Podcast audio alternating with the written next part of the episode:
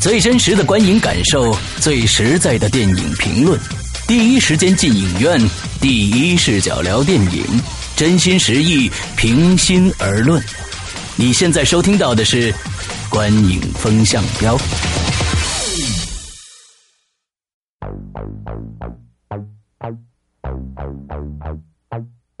各位听众，大家好，欢迎收听《观影风向标》，我是施阳，我是波米。我是玄木。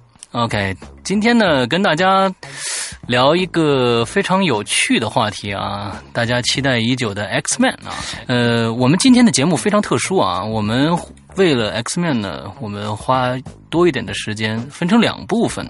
前一部分呢，是对 X Man 的电影大电影啊，这真是一个很庞大的一个系列了，做一个小小的盘点啊。后面呢，我们会跟大家聊一聊这部电影的我们的看法。为什么要分成两部呢？其实。这里边还有一个特殊原因，就是我们的波米同学呢，呃，要去戛纳去参加戛纳电影节了。那么前面这半这这个部分呢，我们三个人聊；那后半部分呢，因为波米已经不在了，只能是我和玄木聊。那么这期节目可能分成两次来录，所以到后半部忽然变成我和玄木在这个说话的时候呢，大家不要这个 觉得很怪异啊。对对对，我们今天聊的时候，后半部分还没有产生呢。OK OK。那其实我们呃，大家都看过 X Man 整个的系列了，包括前传和正传，还有这个金刚狼的两集，大家都看过了吧？对，我都看过了，都看过了，都看过了啊！我觉得由波米来稍微介绍一下这整个系列吧。好啊，波米来介绍一下整个系列。呃，这是个这是个哎，没错，这是个艰巨的任务。到目前为止，到目前为止，《X 战警》这个系列的电影和它的外传，仅有的一个系列的外传加起来呢，算上《逆转未来》，一共是有七部，啊，一共是有七部。呃，之前的六部呢，分别是咱们可以这样分，它呢分《X 战警》正传，嗯，三部正传，这也是在拍摄顺序上最早的三部，啊，然后呢。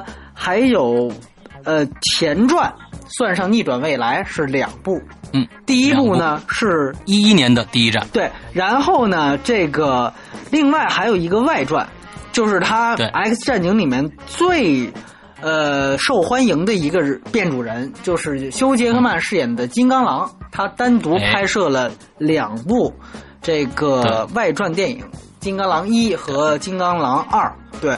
啊，《金刚狼二》呢，在去年刚刚上映，这也是逆转未来之前《X 战警》这个大系列最近的一部电影。所以呢，我们也如果看过那部电影的人，应该也记得，在片尾的彩蛋里面，他当时直接就是对这部逆转未来进行了一个大预告。啊，在我看来，那应该是我看过的彩蛋里面，应该是最有料而且最精彩的一个。啊，精彩程度没错，让我们对今年这一部还是蛮期待的。当时看那个彩蛋，嗯哼，对对对，而且而且，甚至很多人说这是一个精彩程度呃远大于正片的彩蛋啊。没错没错没错。嗯，其实我当时看这个彩蛋，我最大的一个疑问，你知道是什么吗？是正传第三集最后最后遗留下的那个问题。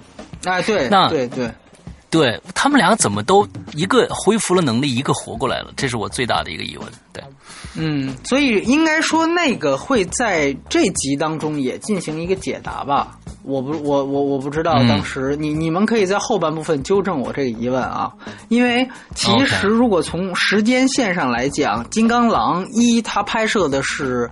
之前的事儿，呃，第一站也拍摄的是之前的事儿，前传嘛，对吧？嗯。然后《金刚狼二》，《金刚狼二》基本上是快快到现实当中的这个时间轴了，但是他好像也没有，对，但是他那个戏当中也没有出现万磁王或者是 X 教授的身影，所以说，对对对，第三集遗留下来的你刚才说的这个疑问，嗯，至今应该说 X 战警的其他几部电影都没有解决过。所以说，这个也是一个算是一个扣子，到逆转未来会会会把它说出来。我觉得是这样。对。然后从导演上来讲呢，呃，《X 战警》的第一部，呃，第一部和第二部都来自于布莱恩辛格这位导演。对。啊，他也我非常喜欢布莱恩辛格的这个《非常嫌疑犯》啊。啊，对对对，这个也是他的成名之作。然后呢，他还曾经指导过重启并不成功的《超人归来》，就零五年那部哎，《超人归来》。然后他还拍了一部，呃，当时让阿汤哥深陷那个水军疑云的《刺杀希特勒》。当时说他们花钱在北美雇雇了水军啊，但那个戏我个人还挺喜欢的，我觉得没有那么糟。对，呃，反正布莱恩辛格大概就这么几个呃比较比较知名的电影吧。呃，但是呢，他最近卷入了一个，我可能了解欧美新闻更多的影迷应该知道，他最近卷入了一个那个对男童的性侵案。这个这个话题好像在好莱坞也是屡见不鲜啊，屡见不鲜啊。所以这次大家可以注意到，在逆转未来的所有的这种发布会和全球宣传活动上是不带导演的，导演是不会出来说任何一句话的。哎。这个也是怕避这个这个风头啊！大家有机会可以去，呃，八卦的话可以去了解一下那个。对，所以好莱坞的宣传还是比较比较这个慎重的，不像这个我们的小团圆啊，不像小团圆。对，他们在公关宣传上的这个策略还是比较严谨的。对，非常的好。对对。白兰辛格就说到这儿啊，这个《X 战警三》的导演是布莱特拉特纳，他呢是成龙在好莱坞最好的一个系列《尖峰时刻》的导演，也是越狱的，呃，那部在中国最红的美剧《越狱》的那个，还有《红龙》第一季，哎，对对，第一季，对对，《红龙》也是他，对，《红龙》是他的，哎哎，这个是呃布莱特拉特纳，之第三集，但第三集的。这个口碑也是毁誉参半，有些人觉得他我很喜欢第三集，不知道为什么，是吧？对，我觉得他还是不错的。但是呢，也也有的人说呢，就是说他可能就是呃一些，比如说深层次上的讨论，呃，包括他的一些这种这种呃，整个对前两集的人物塑造上面，可能是有一些呃有一些欠妥，因为人太多了，这个也倒不无道理。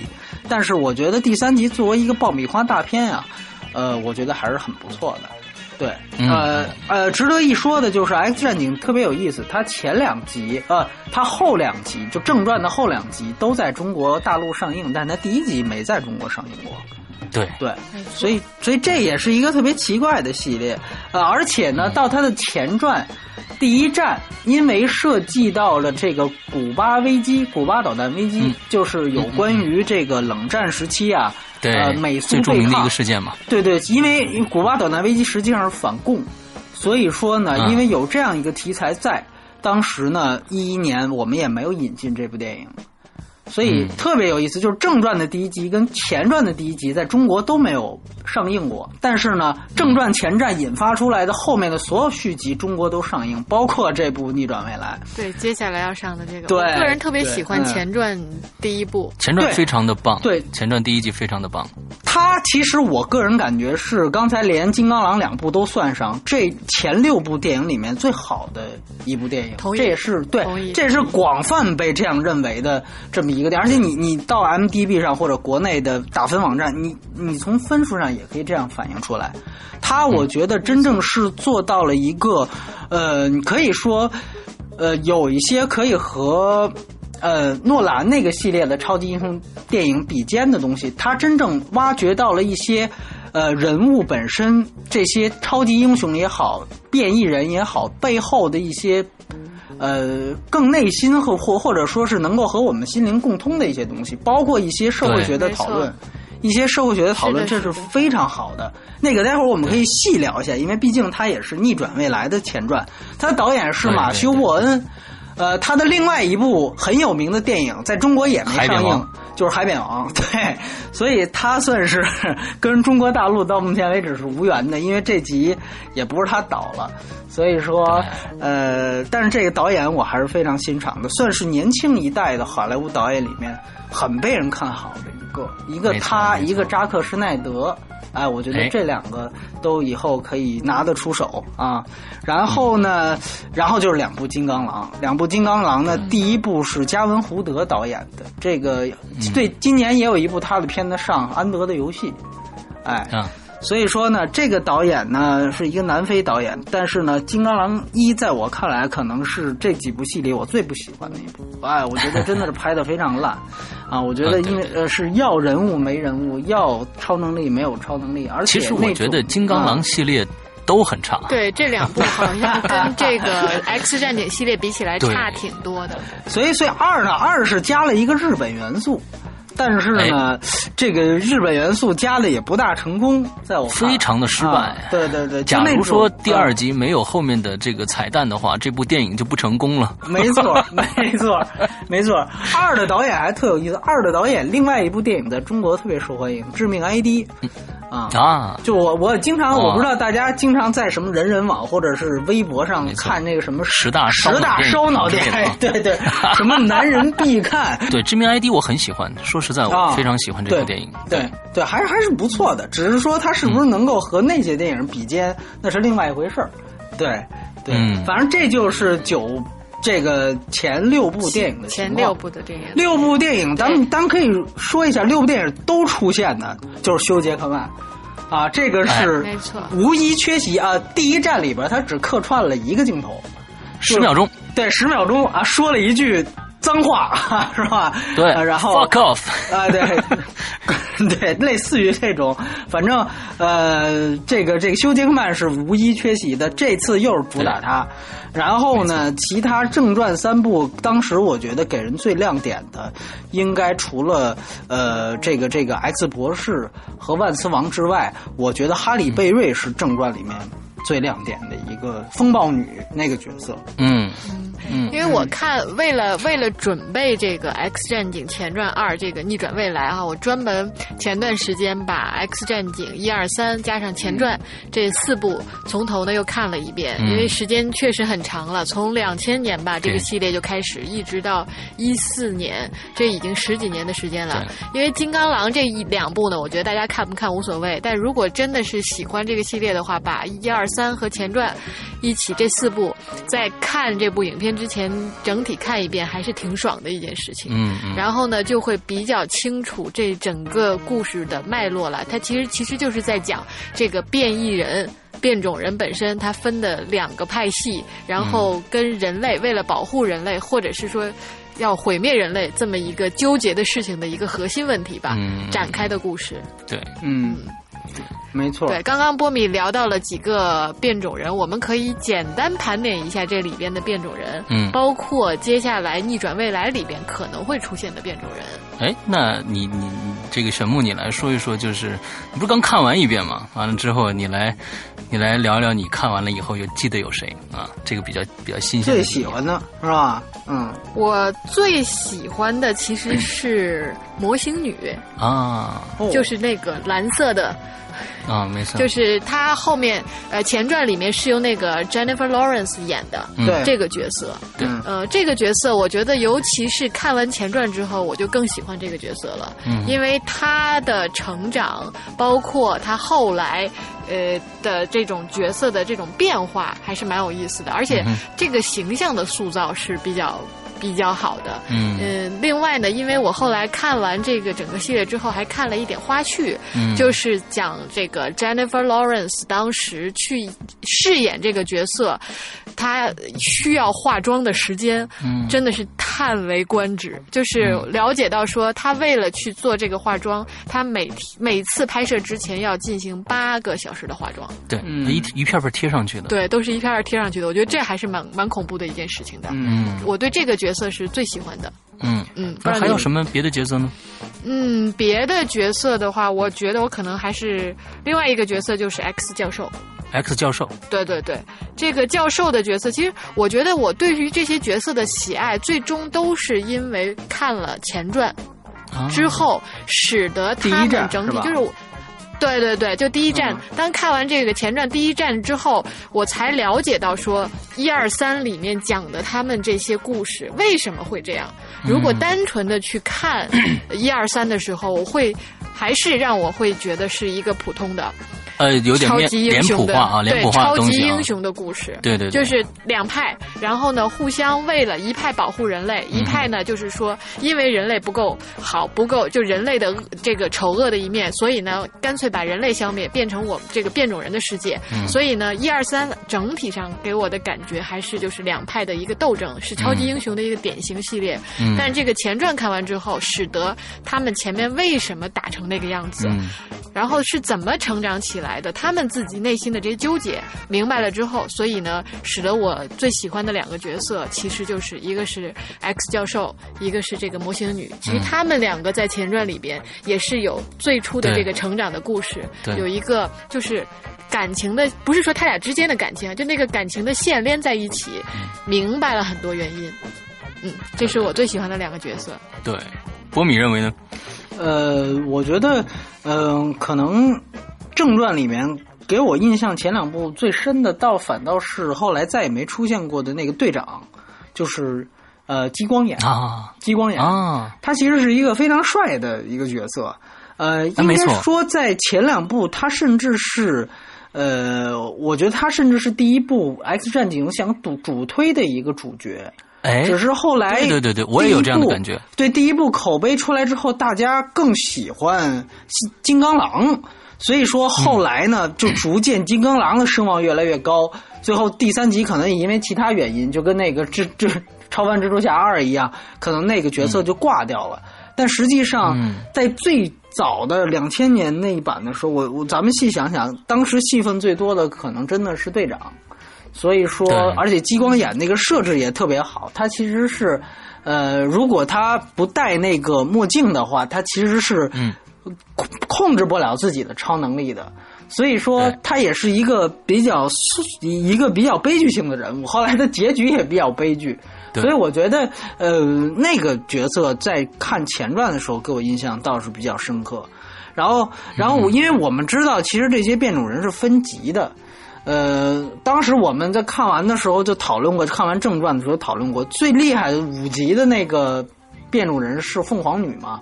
哎，他是最最厉害的一个，最后他其实是能摧毁万物。除了修杰克曼底下的底裤之外，他可以摧毁一切，对吧？当时是在 在第三，这个形容非常到位啊，我很喜欢，我很喜欢啊。今今天第一次听到啊，留 呃留下了这个影史上最著名的 bug 之一啊。对对，他其实呃，我觉得他其实是呃，应该说也是前三集里边。比较好的一个角色，尤其是第三集，其实他是亦正亦邪的。哎，我觉得这样的角色，其实，在超级英雄片里面挺少见的。所以，而且他的破坏力和那个女演员本身，我觉得她的那个外形也特别像这样的一个凤凰女的角色。就真的，一发狠的话，还真的有有点那个意思。所以，这我觉得是我印象挺深的几个角色。嗯嗯嗯嗯，我其实最喜欢的。万磁王，哦，对，因为我觉得万磁王不管是这个正传还是前传，哇，我尤其对法斯宾德啊，这个这个演员，我实在是太喜欢了。呃，伊恩呢，我我不说了，这老戏骨那是这个，不管是干豆腐还是 万磁王演的都非常的棒。但是我在对前传里边法法斯宾德，因为我实在是非常非常喜欢这个。异形的前传，普罗米修斯他在里面那个那个生化人那个干净的程度，你知道啊？就是他们当时化妆，他那个那么干净、那么纯净的一个一个一个人，完了跑到 X Man 里边演了一个万磁王啊！我觉得真的是真的是他他真是太可塑性太强了，这是我呃喜欢万磁王的最重要的一个原因。而且我觉得伊恩麦克莱莱恩呢，就是在正传的三集里边，我觉得他的表现。呃，我属于是我，我感觉是当时，因为我喜欢《指环王》，我觉得他忽然演了一个坏蛋，但是我觉得他这种演这个坏蛋非常的高级，他并不用没有不需要任何的丑恶的嘴脸啊，他就能演出一一些那种坏，而且第三集里边，他看着这个这个 X 博士。被杀掉的时候，嗯，他的那种感觉，那个眼神儿，我觉得太棒了。就是他们俩之间，之前我就特别想追究啊，他们俩其实是非常非常好的朋友。那么在前传里边，我们就获得了这样的信息，他们在最开始是这样的一个关系。我觉得这个补充，尤其是那么又说回来了，那么《X 战警》的第一站前传第一站这个电影是确实是，就像你说的，有很多这个呃这个蝙蝠侠啊，诺兰的一些影子，他抓人性的东西抓的他非常的好。嗯，对，我觉得其实呃。人物现在基本上，我觉得大家都有自己各自喜欢的。但是为什么大家一说最好的一部之前的 X 电 X 战警电影都是第一站？我觉得确实是，嗯他其实就像刚才玄木所说的，他把这个系列电影拉高到了另外一个段位上。就是说，呃，像那几年，我觉得印象特别深刻的超级英雄电影，还有一个《守望者》，对吧？就除除了蝙蝠侠之外，还有一个《守望者》。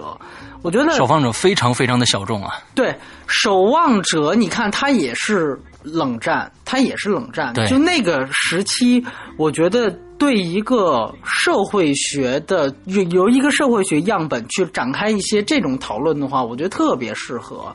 呃，然后因为它是这样，你记得那个电影，它其实是我们从正传来看，《X 战警》一般都是分一个保守派和一个温和派。保守派就是坚决主张和人类对着干，不是把你们变成我们，就是把你们全灭了，对吧？温和派是主张的，对吧？我们两个种族可以共同生存、和平相处，对，和平共处。那么这其实是正传当中一直拉拉扯扯的一个最终极的这么一个矛盾，一个主要矛盾就在这儿。那么有的时候，呃，温和派太向着人类的，他们两波就开战，基本上就是这么一个主张，但是。之所以什么情况下会让他们分成这两派呢？什么情况下两个人决裂呢？我觉得第一站给了一个非常非常清楚的交代，而且呢，嗯，你会发现他甚至他把这种原因解释的非常非常的透彻，甚至是有所政治隐喻。就是说，你像那个时候，我们知道美苏在对抗，那它其实是一种意识形态对抗，但是在那个年代，在美国内部还有种族之间的较量。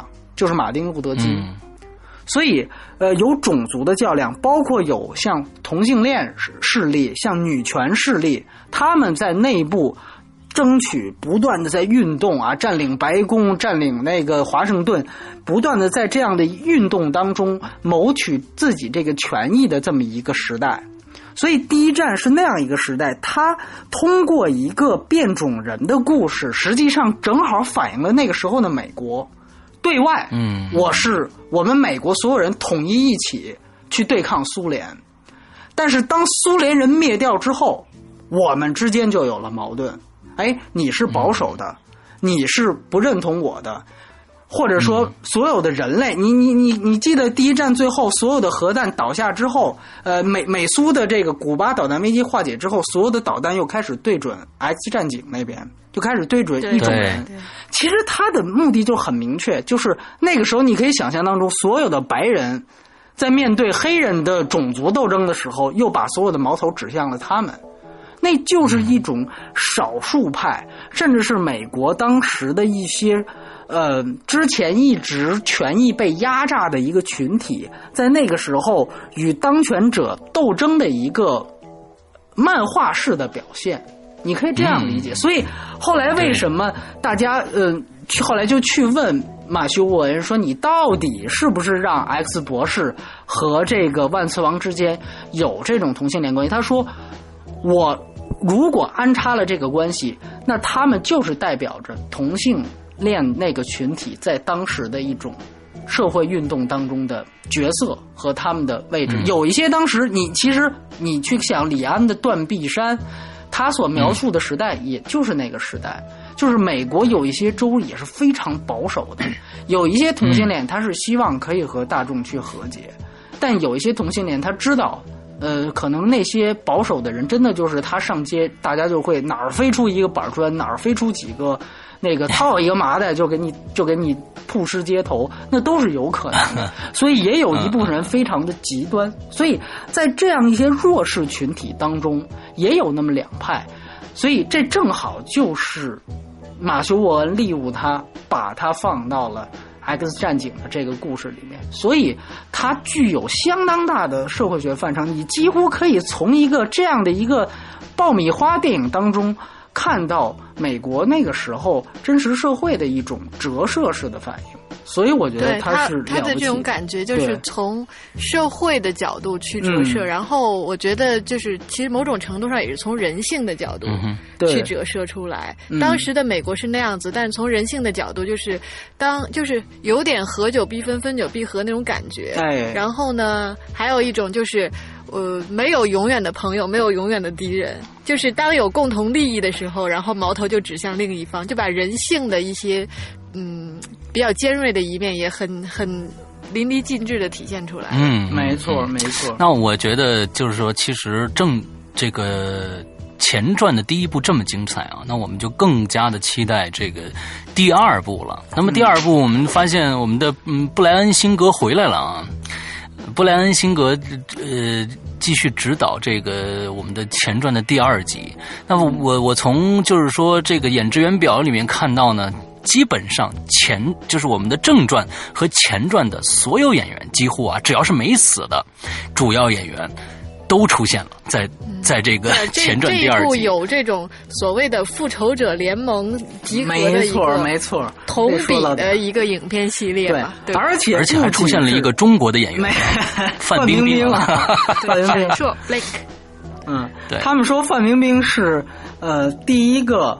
影史上第一个横跨漫威两个宇宙，太棒了，太棒了，太棒了！钢铁侠三也有他啊，虽然在国外人家看不到这一版啊。对对对，这倒比较有意思的一个话题。这次倒是，这是非常有话题。这次倒是另外一个演横跨漫威宇宙的是那个美国队长，他之前演过神奇四侠。呃，所以美呃那个人也是横跨两个漫漫威宇宙，但那个呢就都是主角。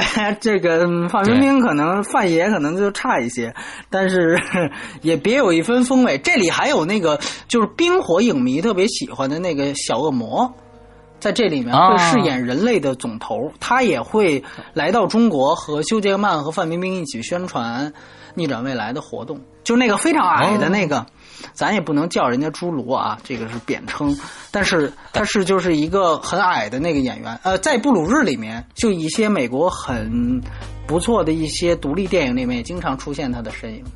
哎哎啊，就那个那个演员也非常非常有有名。对对对，呃，他们看过《冰火》的《冰与火之歌》的人，呃，反倒一提这集，这个这个逆转未来，都提，哎，说这个人我们挺喜 喜欢他的，所以就有点那种 美剧反哺电影的那种感觉，就他他们期待演员。然后另外一个，据说这次，当然你们马上后半期节目会证实，据说这次呃，詹妮弗·劳伦斯的戏份是最多的，就是玄牧喜欢的魔星女。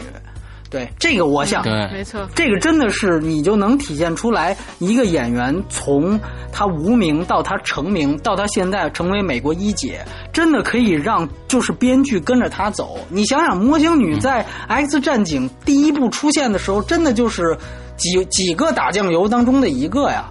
现在就因为他的饰演者詹妮弗·劳伦斯。呃，成了美国一姐，所以这种戏份的这种不断的叠加，因为我们知道美国的签合约，它是第一站的时候就跟他签好，可能一下签五部，所以如果没有附加条款的话，当当时你你是什么价位的，我们就付给你什么价位，所以福斯真的是是是是抄着了，哎，是抄着了，对，所以这也是为什么当时说《超凡蜘蛛侠二》那个片尾的彩蛋，欧美的那个片尾的彩蛋。选的逆转未来的片段里面，不选别人就选詹妮弗·劳伦斯，这你也可以看出他的这现在在哎在欧美世界的这种分量。所以说到时候可以看一下他有什么精彩的表现。应该说他从表演水平来讲，驾驭这种角色呃应该是不成问题的。关键是看是不是能够和他另外的一些，比如说饥饿游戏能够。打出一些其他的风格，我觉得这个倒是，因为第一站，我觉得第一站由于，呃，一个是群戏，二来一个是它真正本身故事太，它包含的内容太多，所以我好像也没怎么太注意詹妮弗·劳伦斯但是呢，这一集反正从海报上来看，你可以大家可以注意它的中文海报和美美版海报，只有两个人是最突出的，一个是金刚狼，还有一个就是他，所以基本上是一个男一号、女一号的感觉。对对对。所以到时候可以去看一下，哎哎哎哎。那其实大家听到这期节目呢，非常的奇怪啊，因为我们逆转未来的播上映日是二十三号，对吧？嗯。那我们今天听到的节目呢，应该还差好几天呢，我们做出来。其实我们是十三号去参加，我和玄木去参加这个 X Man 的这个呃首映，嗯。但是呢，波米参加不了了。那么在我们接下来的谈话当中，我们会这个少一个人。那么我们。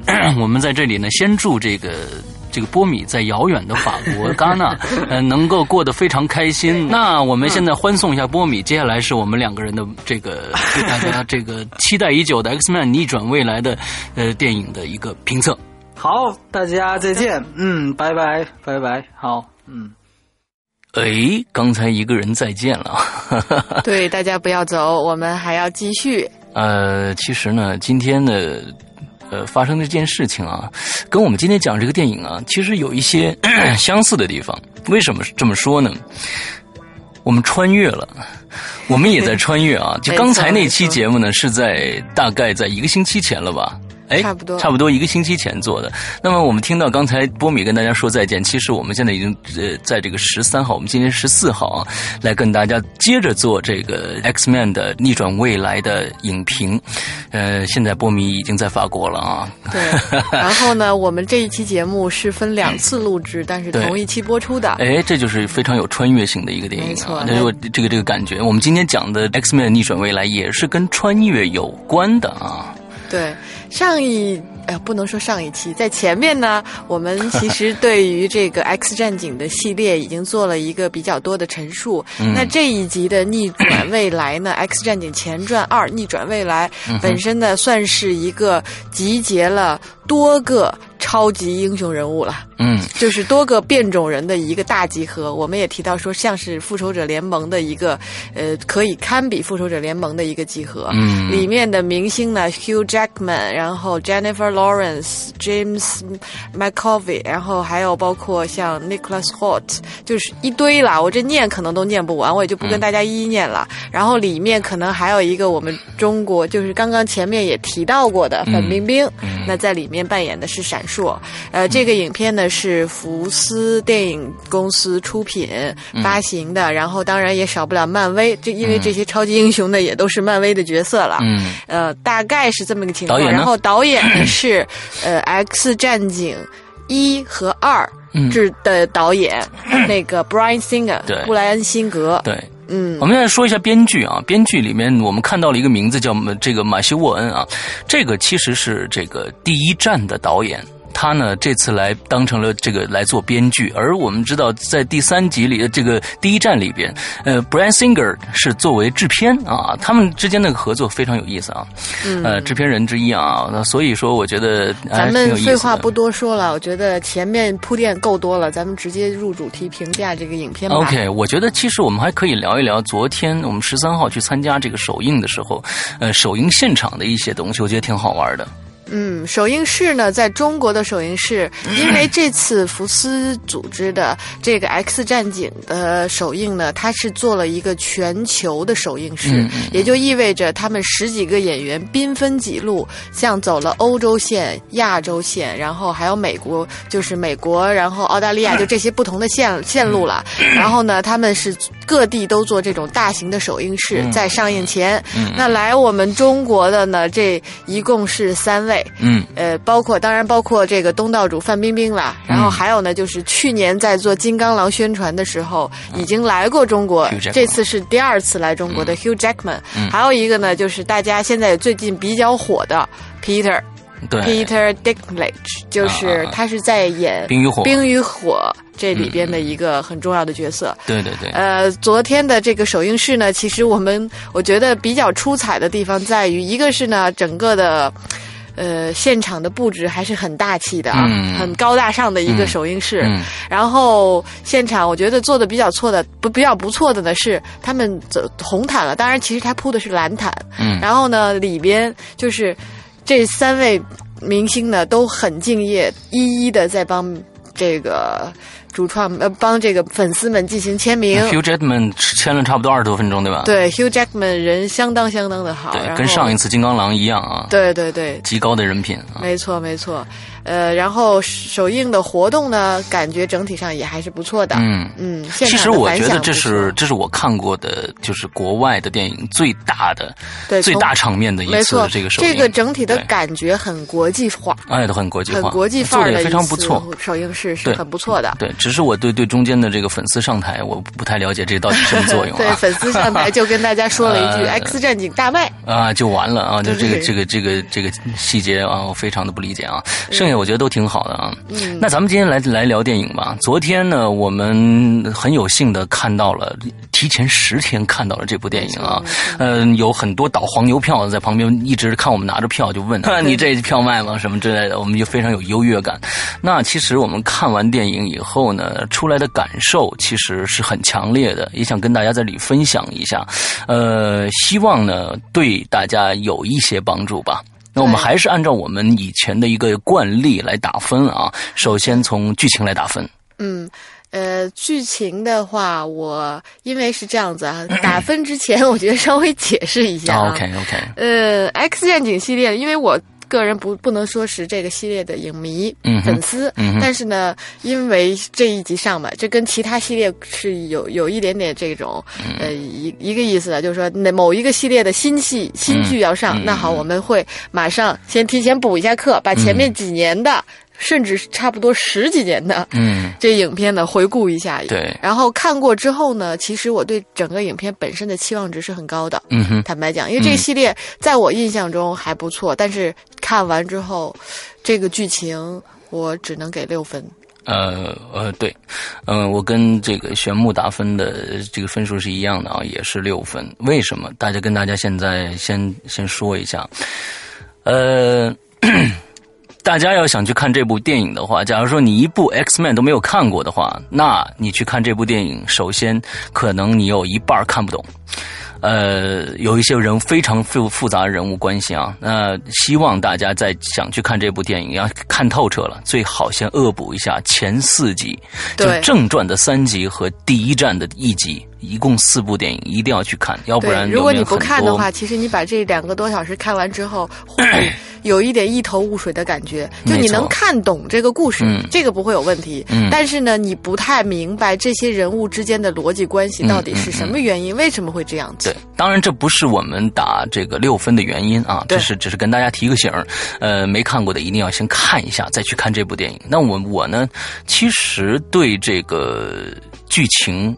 呃，一共有四点啊，我总结了一下啊。好，你先说。首先，我们在这期节目的开始，就是几天前我们录的，和波米一起录的这里边，我对这个电影续集最大的期望就是，他要给我讲一下，为什么 X 博士和万磁王一个活过来了，一个恢复了功能，但是在这部电影里面，我完全没有看到他告诉我。是为什么？这是其实我觉得很多的 X 战警迷非常期待的一点。嗯，这个也是当时《金刚狼二》的一个彩蛋里面对说，哎，X 教授他们都活过来了。对，那是什么原因？本来以为这集会有答案，但是没有。对，第二点呢，我觉得整个的这个它的编剧呢是在一个大框架，什么大框架是？穿越的大框架，那我们也知道，前一段时间中国的电视剧禁止拍穿越剧啊。我觉得呢，这是禁止是对的，因为这个穿越剧实在是漏洞百出。我们看到了好莱坞的这样一个大制作，我看了他的穿越，我已经就是已经汗颜了，就是他完全讲不通，这个穿越理论是有问题的。这个问题在于，比如说。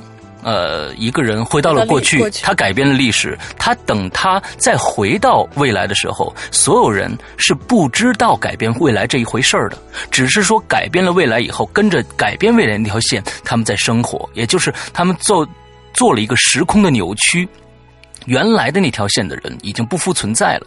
像这样的一个一个理论，其实有的时候是说得通的。但是在这个剧里边，我们大家去看吧，呃，对我们也不剧透了，但是大家可以在看的过程中推敲一下，对，某种程度上，这个整个影片它回到历史去改变未来的这样子的一条时间线，其实是讲不通的，对。因为呃，它好像又变成了因果关系，而不是时间关系。时间关系是我回到过去我的，回到过去的一分钟就要开始改变未来。那么在未来就呃就是没有结果的，必须到最后结尾的时候，好像有一个结论了，那未来才彻底的改变。这个跟他自己的描述呃是完全说不通的。其实《X 战警》我觉得还是有一定的逻辑性的，在前面的几集里面，但这一集的逻辑性应该算是最弱。而且在这一集里，我们看到了，我们看到了。编剧的时候，编剧他们把这里边的所有的人物关系，我们从未呃未来的 X 教授和 Eric 万磁王，还有那些人，还有过去的年轻的万磁王和 R 这个和 X 博士，他们的之间的这种性格，完全我觉得是跟往届往期的作品三部正传和一部前传是完完全全的脱离的。是完完全全就这个这个人物性格，你就看到好像是一个全新的剧集，跟以前的那个性格完全不是那么回事要是以前的人，他完全不会这么做。那第四点呢，就是我们在这个电影的结局会发现，有两个人出现了。哦，不能剧透啊！对对，不要剧透，不能剧透。呃，这两个人的出现让我更加对编剧的这个这个方式和他的。目的产生了很大很大的怀疑，就是说，那他这让这两个人出现的话，那对有点讲不通了。第一个讲不通，对对，我我我觉得这一点呢，咱们就不要展开来讲了。OK，呃，留给大家一些悬念吧。然后就是，我觉得这是你说的，就是剧情方面的四点。四点，OK。我的感觉呢，其实。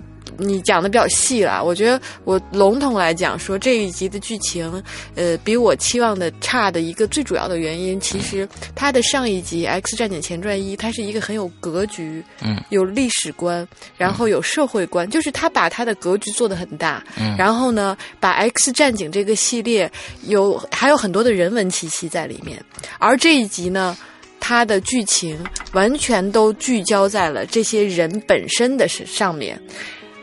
就是他们之间各种的打斗，已经缺少了，就把这些人的格局都变小了，把整个剧集的格局变得比较的，就是为了打而打，嗯，呃，意义。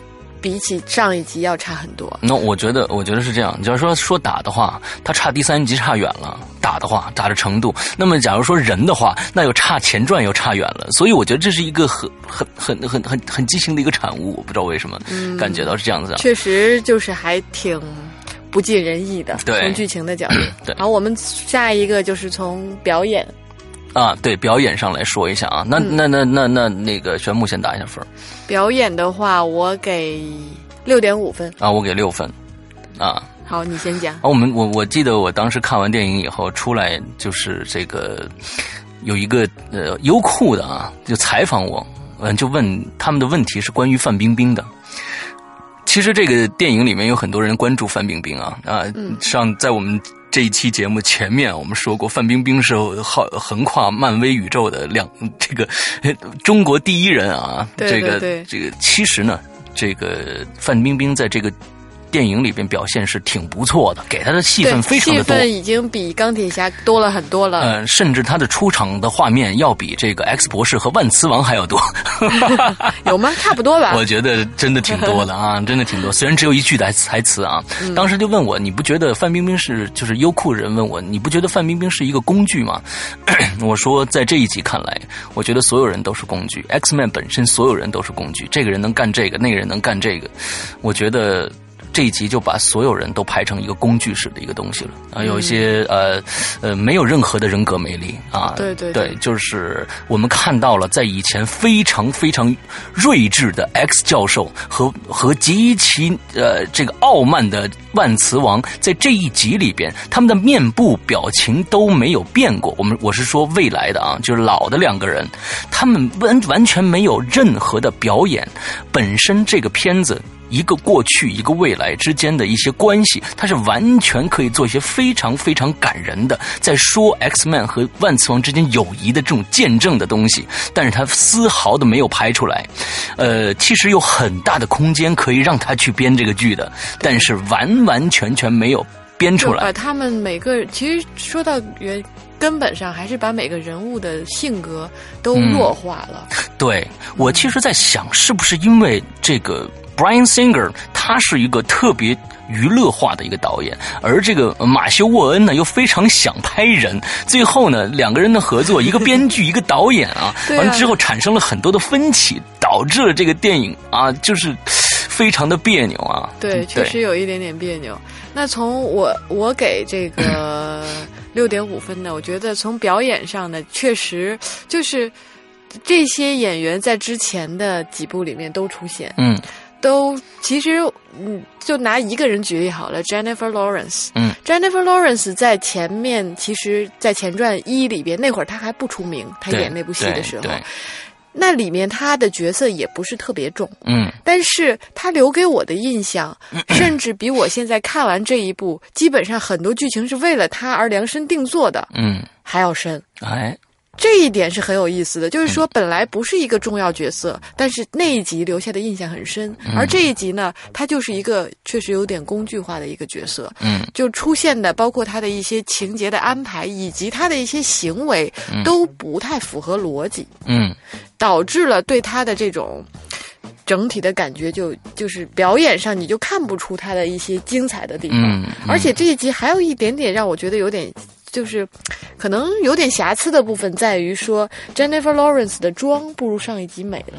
哎，这个我是呃非常同意的。这一集的特效啊，就是尤其是化妆特效化妆，真的没有第一站好。第一站的这个 Jennifer Lawrence 的这个妆呢，非常的自然。而这次呢，我总觉得她穿了一个皮外套，蓝色的皮外套，完在皮外套上画了个眉毛。对她的那个整个的色泽呀，然后细腻度比上一集要差一些的。对对对，嗯，差差差差挺多的，我觉得。OK，那我们再说一下娱乐。其实我还想再说一个，这表演上，其实大家从有一段非常非常精彩的、精彩的一个内容，我希望大家一定 要看这个。整个影片最精彩的，其实是从最开头，哎，我觉得从最开头一直到这个过去的万磁王被救出来，这一段是非常精彩的。非常非常精彩的，里面会出现一个，在这个电电影里边啊，非常亮点的叫快银，快银啊的一个一个有能力的人啊，他的这一段是整个影片最大最亮点。就现在回想起来，还觉得真的是，真的很用心，嗯，的一个角色。对，但是这也是他编剧上最大的一个 bug。对，因为为什么快银他后面就后面就不参与了？因为有了这个人，后面那些事儿都是屁事儿，你知道吗？就是举手之劳就干完了，那居然最后没让他参加这件事情，我也非常不理解。对，其实这可能也是剧情上的一个漏洞了。对，非常大的一个漏洞。那好，我们再来聊一下这个娱乐性。呃，娱乐性呢，我给七分。啊，我也是七分啊。OK，对，呃，其实我觉得娱乐性还是够的。就是我们不管是从电影的娱乐性来说啊，也还是从从衍生的娱乐性来说，毕竟这个电影是。期待了这么多年的，大家又有那么多带着那么多的疑问，带着那么多问就光我们讨论这个穿越合不合理，逻辑性够不够强，跟前一集的关系是怎样的，这样子去做这个娱乐性的分析也。从另一个角度体现了它的娱乐性了。OK OK，对，其实我们就是说一个衍生娱乐性嘛，并不是说是当场这两个多小时给你给到你的这种这种感受，其实它是一个一个衍生的。虽然有些衍生是在呃正面的衍生，有一些衍生可能会大家讨 讨论它的合理性。而且我觉得开场的十几二十分十几分钟吧，嗯，呃，三 D 效果还是很不错，非常好。开始的三 D 效果非常好。到后来其实也可以了啊，我觉得并并不是。后来呢，我不太喜欢里边的那个中国场景的设置。我给我的感觉，中国场景的那个设置呢，整体上特别像在像一个三 D 游戏。呃，跟大家说一下，这个三 D 游戏非常非常像大家玩的铁拳啊。呃，非常玩像像铁拳，因为那个场景它虽然在中国，但是它可能对中国并不了解。对，呃，这个是比较典型的对中国不了解的国外导演对或者。美工做出来的中国场景的设计。对，其实我感觉他 Brian Singer 对未来的这种描述，他可能偏向于这种侠客式的东西。你看，所有人都都都穿着披风啊，这件事情啊，好像我觉得好像他们又返璞归真了一样啊。甚至他们穿的虽然就是那种盔甲式感觉，但是感就是那种呃这种 style 是还比那个。回到过去的那个 style 还要老一些啊，就是呃侠客式的那种感觉啊。对对对对。对我们聊了半天，把一个很重要的角色 Hugh Jackman 给忘了。哎，你所以所以说这部电影的不成功就是，我们一直没有谈 Hugh Jackman。嗯，金刚狼在这里边也是重中之重的一个角色当然了，当然，当然，当然。其实金刚狼在这里边这个中规中矩啊，这的表现是中规中矩的。那在里边也看到了一些他的。对他重要的一生的几个重要的人都在这一集里面出现了。我我觉得这一集他是想做一个大总结。其实我觉得就是他他的目的性非常强，就是把所有的人物。所有的关系在这一步里边给你解释个清清楚楚，但是，嗯，那下一步要怎么展开呢？其实它有展开的空间啊，嗯，它有展开空间。其实我们要不剧透的话，就不能说它是这个展开空间了，而它这个展开空间又非常的别扭，那大家自己看吧。我们不说了，还是要保持一定的神秘性的。OK，嗯，所以整个我们对这个影片的评分呢是六点五分，六点五分啊，这个其实在我们的这个评价里面，这个分数不算低了，我觉得好像。好像跟美队差不多。因为我们本身的评分，大家不说了嘛？都可以自己往上加一分。啊，对对对对对对对。啊，其实这个片子大家盼了这么久，而且呢，呃，这个整个的效果，其实里面也有很多的笑料。这个我觉得，这个我觉得，这个笑料只有是看过前三部的人才能看得懂的。嗯，所以怎么这么讲吧，就是说，呃，期待这么久的一个影片，还是值得大家去影院去看一下的。嗯，那你看之前，为了能看懂呢，你可以把前面的补补功课。对，补完功课之后，看完这一集，相信你自己对他的这个判断呢，就会更加的准确。而对下一集的期待呢，又会带上你自己的一个期望吧。OK，现在我其实对所有 X Man 的这个期望就是为什么？